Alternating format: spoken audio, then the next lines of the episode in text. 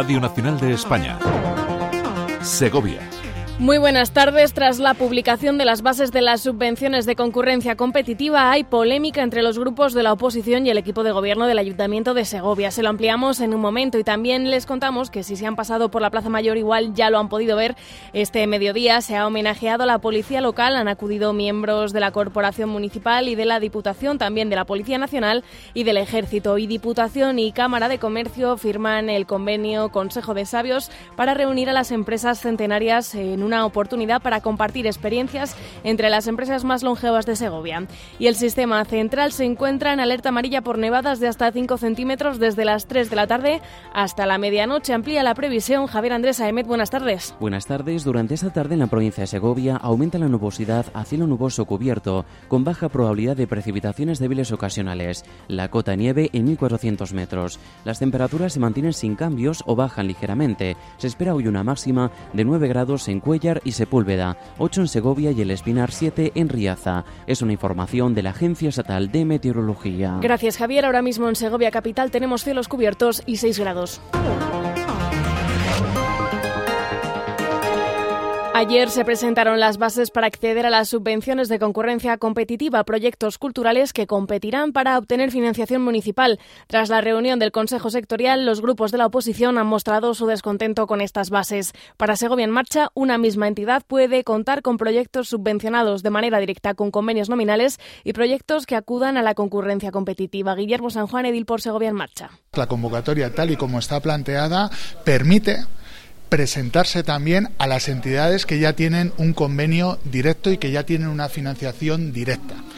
Esto tiene una repercusión. Pongo un ejemplo muy concreto. Por ejemplo, la Fundación Juan de Borbón, que ya recibe 320.000 euros directos a través de un convenio directo, tal y como están redactadas las subvenciones, y ayer se lo hicimos saber a los representantes, eh, permitirían que también se presentara a, a, esta concurrencia competitiva para obtener una subvención para otro, para otro proyecto.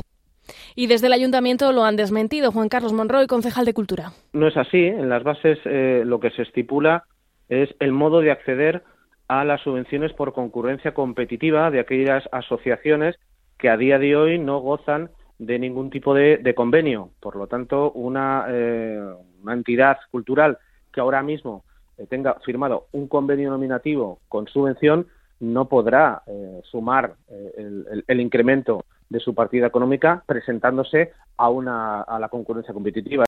Y desde el PSOE reclaman al equipo de gobierno que escuche a las entidades culturales y pide mayor consideración con la cultura. Clara Martín, portavoz meses después de haber estado reclamando esa escucha y con unas demandas que ya sabíamos todos lo que había, en ese afán de política de rodillo, de, cargarse todo lo que había anteriormente, también está siendo víctima la cultura segoviana y con estas bases, desde luego, vamos a ver que, desgraciadamente, la cultura segoviana y, por lo tanto, los segovianos y las segovianas vamos a perder bastantes de las iniciativas culturales que hasta ahora hacían que Segovia fuese un referente a nivel nacional. Y la respuesta del ayuntamiento, las bases aún pueden mejorarse y se ha optado por la transparencia. Juan Carlos Monroy, de nuevo, concejal de Cultura. Y la reunión que tuvimos allí en el Consejo de Cultura, también en aras de la transparencia, era escuchar las iniciativas y propuestas de mejora de esas bases que han tratado de ser, por supuesto, y de atender todas las sensibilidades del sector cultural de la ciudad, ¿no? Digamos que las bases todavía no están definitivas porque tienen que pasar una serie de procesos de carácter legal y lo que hicimos fue eh, compartir con los miembros que forman el Consejo de Cultura de Segovia ese borrador para que tuvieran acceso a los, a los aspectos en, detalle de ese borrador y escuchar algunas posibles eh, iniciativas de mejora, como así fue. Y el martes hay organizado una reunión con las entidades para presentarles las bases y los procedimientos para presentar sus candidaturas. Un par de notas de agenda. A las 7 se inaugura nuevo curso de Historia de San Quirce dedicado a la Sierra de Guadarrama. El primer ponente será uno de los coordinadores del curso, Nicolás Ortega, que hablará del descubrimiento moderno de la Sierra de Guadarrama. Se inaugura a las 7 la exposición fotográfica Semana Santa de Segovia, una mirada al pasado, con imágenes de los años 50 y 60 de Manuel Río Salido de Fotorrío. Estará hasta el 31 de marzo en la sala de las caballerizas del Torreón de Lozoya. Esto es todo por ahora. Más información en esta sintonía y en nuestros podcasts de RTV Tengan una buena tarde.